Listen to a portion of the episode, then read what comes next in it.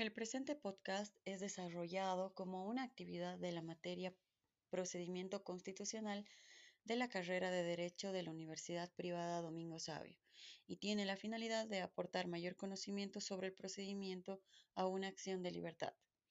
Nuestra Constitución Política del Estado, según los artículos 125 y 126, protege y garantiza a toda persona que considere que su vida esté en peligro que es ilegalmente perseguida o que es indebidamente procesada o privada de libertad. Así también en nuestro Código de Procedimiento Constitucional, desde el artículo 46 al 50, encontramos la tipología, procedencia, legitimización, procedimientos, competencia y requisitos para la acción. La acción de libertad puede ser impuesta por cualquier persona de forma personal o a nombre de ésta, de manera oral o escrita, sin formalidad procesal alguna, ante cualquier juez o tribunal competente en materia penal.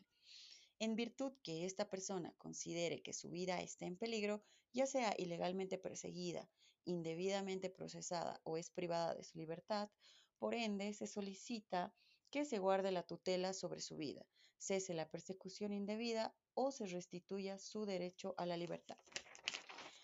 El procedimiento se abre una vez que la autoridad judicial conoce la denuncia y de forma inmediata señalará día y la hora de audiencia pública dentro de las 24 horas siguientes. En ningún caso se podrá suspender la audiencia y ante la ausencia del demandado el proceso continuará en su rebeldía.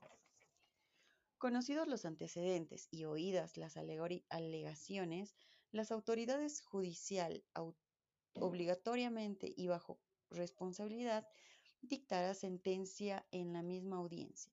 La sentencia podrá ordenar la tutela de la vida, la restitución del derecho de la libertad, la reparación de los defectos legales, el cese de la persecución indebida o la remisión del caso del juez competente.